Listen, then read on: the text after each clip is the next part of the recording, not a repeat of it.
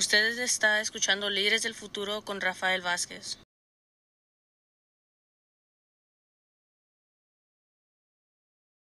Y buenos días, buenas tardes, buenas noches, depende cuándo está recibiendo esta información. Mi nombre es Rafael Vázquez y estamos aquí una vez más para este su programa Líderes del Futuro. Este, es, uh, este episodio es parte de un nuevo proyecto que se llama Por mi familia, por mi comunidad. Y el día de hoy tengo el privilegio de tener a la doctora Verónica Jordan, uh, quien está trabajando aquí en el condado de Sonoma con la comunidad. Entonces, primeramente, gracias doctora por tomarse el tiempo y estar con nosotros el día de hoy. Gracias por invitarme, gracias. Y díganos, uh, ¿qué es lo que está uh, viendo allá? Usted trabaja en el uh, Centro de Cuidado Intensivo aquí en el Condado de Sonoma. Obviamente usted está ahí directamente trabajando con la comunidad. ¿Qué es lo que ha visto con gente que tiene COVID, sale del hospital y decimos sana del COVID, pero me están hablando, la comunidad me está pidiendo más información acerca de síntomas que están teniendo, problemas con su memoria, depresión, uh, que no tienen uh, la energía para levantarse en las mañanas. ¿Qué nos puede decir usted? Bueno, en primer lugar quiero decir que toditos, todos nosotros estamos aprendiendo sobre esa enfermedad COVID. Y acuérdase que hace un año nadie sabía cómo aparecía COVID. Y ya que tenemos nosotros aquí en ese condado casi un año, nuestros primeros casos fueron en febrero del año pasado, cuidando a esa enfermedad. Uh, cada mes, cada día, cada semana estamos aprendiendo nuevas cosas. So, la primera cosa que, quiero decir es, yo casi todos los días estoy leyendo algo nuevo, encontrando algo nuevo y intentando entender bien cómo cuidar a la gente con esa enfermedad los primeros meses estábamos enfocándonos en cómo diagnosticarlo y cómo tratarlo y después cómo prevenirlo. Y en los meses anteriores estamos enfocando en, en, la vacuna y adelante también. Pero lo que pasa es que desde un principio hemos escuchado que alguna gente, cierta gente que no estamos seguros quiénes van a ser, son gente que después de recuperarse de la COVID, que siga teniendo síntomas. Y yo quiero ponerlos en dos grupos. Uno de esos grupos son personas tan enfermos que han estado en, el hospital, internado en el hospital, que necesitaban oxígeno, que quizás tenían que estar intubados, que pasaban, hoy día mandé a la casa una, una señora después de 40 días en el hospital. So, tenemos ese grupo de gente que hayan tenido COVID y han estado súper enfermos. Y en ese grupo sabemos que una cantidad de esa gente se va a recuperarse bien y van a decir, wow, eso fue difícil y me demoró un mes o mes y medio, dos meses para recuperarme, pero ya estoy bien. Pero que hay una gran cantidad de ellos que en verdad van a seguir teniendo síntomas. Y hemos escuchado esos cuentos ya pero ya que hemos tenido más y más casos, lo estamos viendo más y más, porque en el condado en febrero tuvimos dos o tres casos, pero ya que hemos tenido miles de casos, vamos a verlo más. En ese grupo, la mejor información que tengamos viene de un estudio de China, de Wuhan, donde um, comenzó la COVID. Y en ese estudio um, estudiaron 1.700 personas con COVID que han estado internadas. Y esa gente, todos han estado suficientemente enfermos para estar internados, pasaron su tiempito, quizás una semana, dos semanas, tres semanas internados, y salieron del hospital ya vivos. Pero en, en, ese estudio checaron después de seis meses cómo está esa gente. O sea, ¿cómo, cómo se siente usted? ¿Ya se recuperó completamente o no? Y lo que encontraron es una buena cantidad de gente con problemas todavía casi 63% con fatiga o debilidad de sus músculos, un cuarto con problemas durmiendo, un cuarto con ansiedad o depresión y un cuarto más de un cuarto que no podía caminar por seis minutos en una manera firme, en que la mayoría de esa gente ha estado sana antes de eso.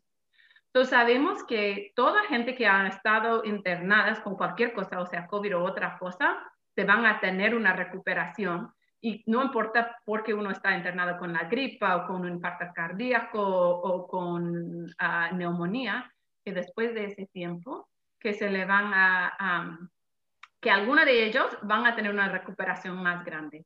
Pero parece en esa enfermedad, y digo que estamos aprendiendo eso, parece que una gran cantidad después de recuperarse todavía van a estar con algunos síntomas y algunos que son un poco, mm, como digo, uh, general, o sea, fatiga, de no poder caminar, de faltar aire, pero esos son síntomas que a veces da frustración al paciente y al doctor igual, porque eh, cómo medimos esas cosas.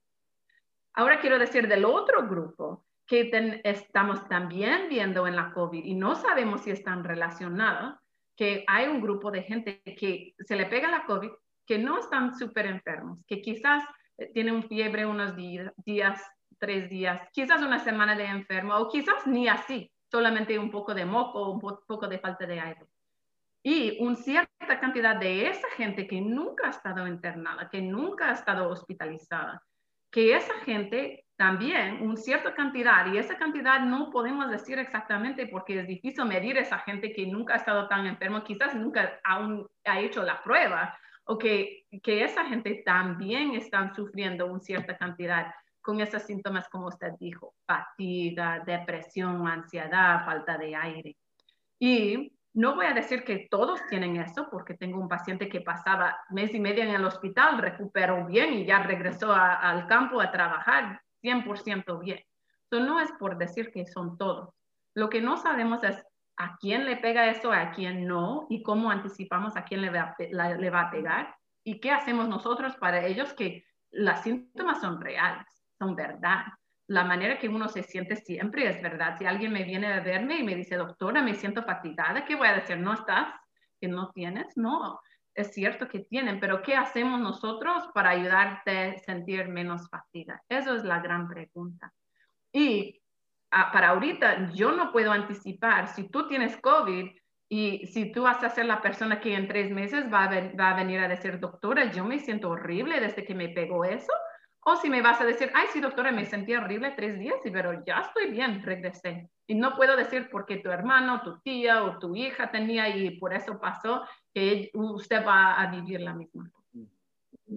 Es, es interesante por muchas razones esto, porque una vez más, cada persona reacciona diferente a esta situación del COVID Ah, y una vez más, diferentes personas se han comunicado conmigo porque querían escuchar de una doctora o un doctor acerca de, you know, entonces si me siento así, hasta cierto punto es normal, simplemente porque no sabemos cómo prevenir esos ah, síntomas después de haber sanado de COVID. y esto también nos lleva al otro punto que es uh, cómo, qué hago, porque lo que está sucediendo es Muchas de estas personas terminan con mucha ansiedad, como usted mencionó, pero también terminan con mucha frustración de, you know, ok, so si tengo esta situación y no sé qué es lo que es exactamente que tengo, y mi doctor o doctora no sabe cómo ayudarme para sanar de esto, obviamente me va a dar frustración, tal vez ansiedad, tal vez depresión, y yo diría, para las gentes que ya están sufriendo con eso, ¿cuál sería el primer paso? ¿Visitar a su doctor, doctora? Ya, buena pregunta. So, es cierto que nosotros adelante, ustedes estamos al lado de ustedes, estamos aprendiendo sobre esa enfermedad.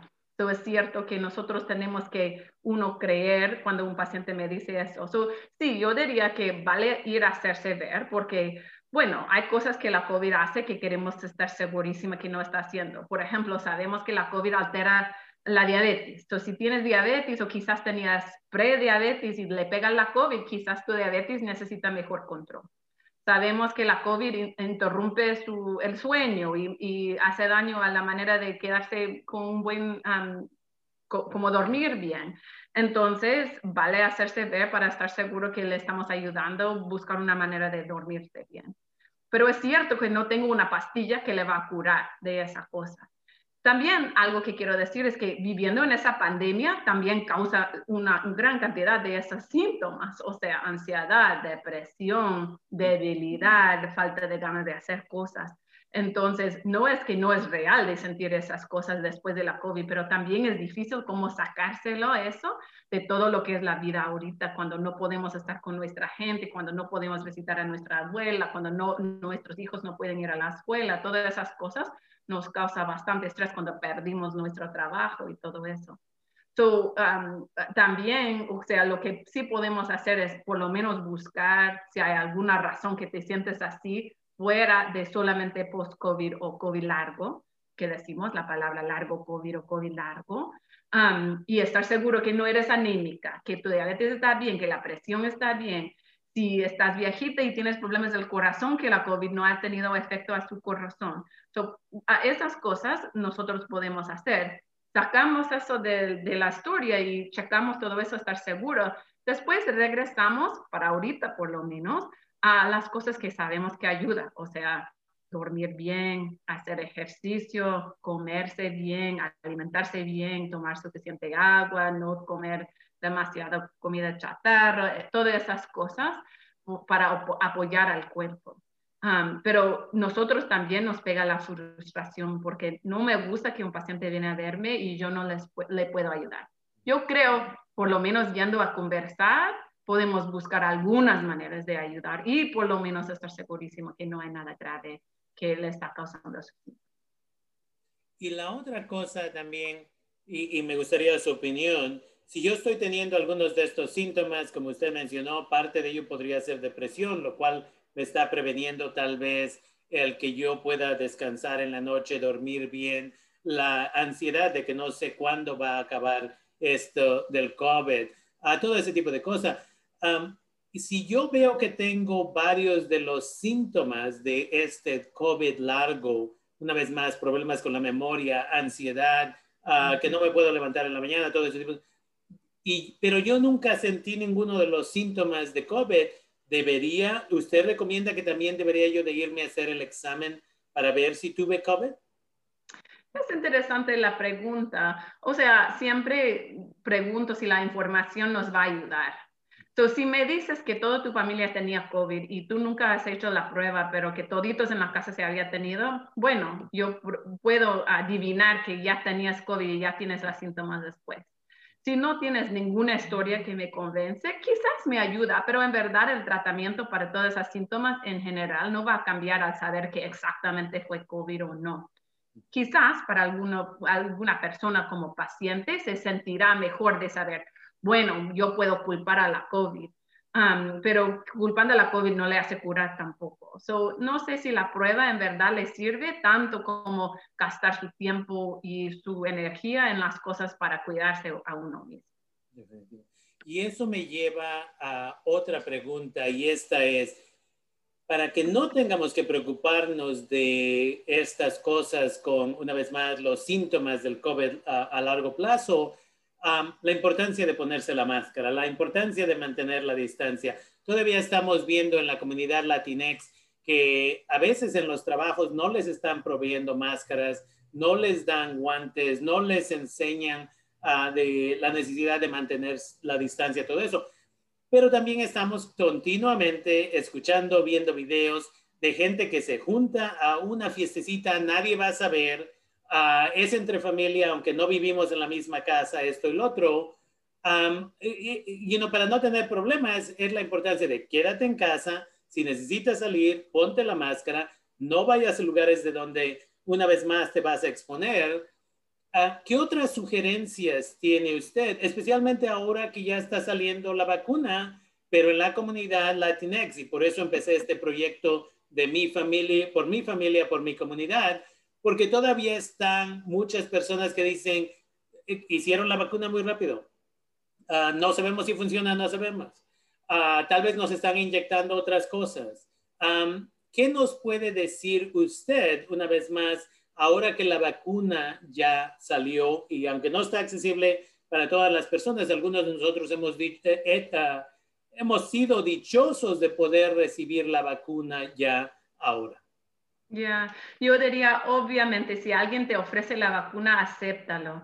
Para mí, si alguien te dice, bueno, te vamos a vacunar, la vacuna tiene buena ciencia, no estaba fabricada demasiado rápido, no es nada de, de mal. en verdad, como todavía estamos aprendiendo sobre ese virus, sabemos que para la mayoría de gente ancianitos es más riesgoso, pero hemos tenido muertes en la gente joven aquí en esa comunidad.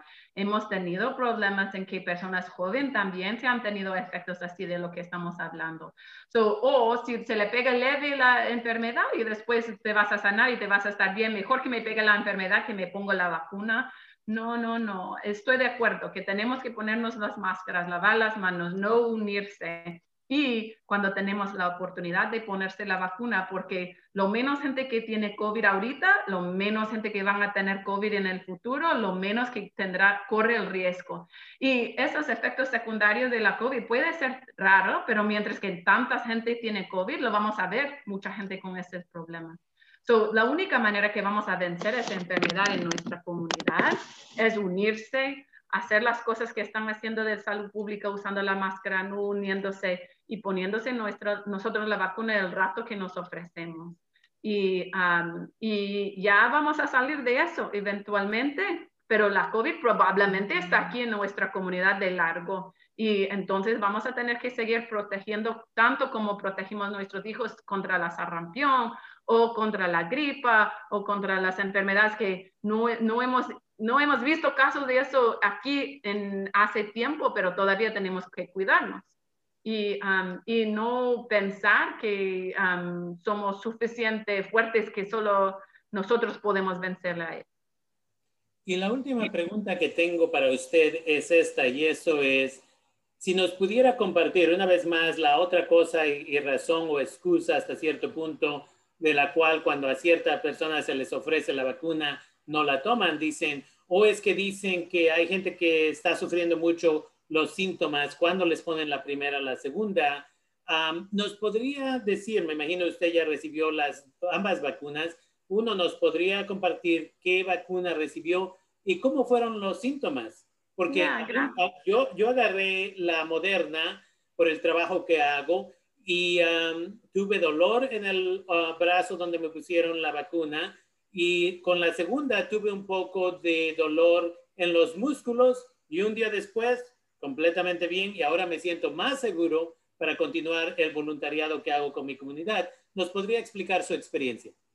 Gracias, Rafael. Sí, ya me ha puesto el ah, Pfizer, la vacuna de la Pfizer, por los finales de diciembre. Tenía yo la suerte de ser una de las primeras aquí de recibirlo, por lo que estoy cuidando a la gente con COVID en, nuestra, en nuestro hospital del Sutter. Y para mí no fue nada, o sea, un poco de dolor en el brazo ese día. Yo le decía a mis hijos, la única cosa que quiero para Navidad es la vacuna. Y me dieron el 21 de diciembre y mi hijo me dijo, verás, mami, es como magia, es como llegó Papá Noel, es como llegó Santa Claus, tú pediste la vacuna y ya te vacunaron. Ya recibí yo el segundo después de tres semanas y por mi parte tampoco tuve nada. Yo no, ah, para mí no me pegó esa fiebre o dolor de los músculos o, o escalofríos o nada de eso. Tengo que decir que es cierto que una gran cantidad, no todos, igual como ese virus no porta lo mismo en todos, un gran algunas gentes le van a tener ese efecto de su sistema inmunológico, pero lo que yo he escuchado de mis compañeras y colegas que se han tenido esos síntomas es gracias, ya sé que mi sistema inmunológico está funcionando, esa vacuna me está protegiendo y qué lindo que ya puedo entrar a un cuarto de una, un paciente con COVID y puedo sentirme más tranquila que ya no me voy a quedarme yo enferma, que mis hijos van a tener una mamá, ya que, que de eso no se me va a matar, que no voy a morir.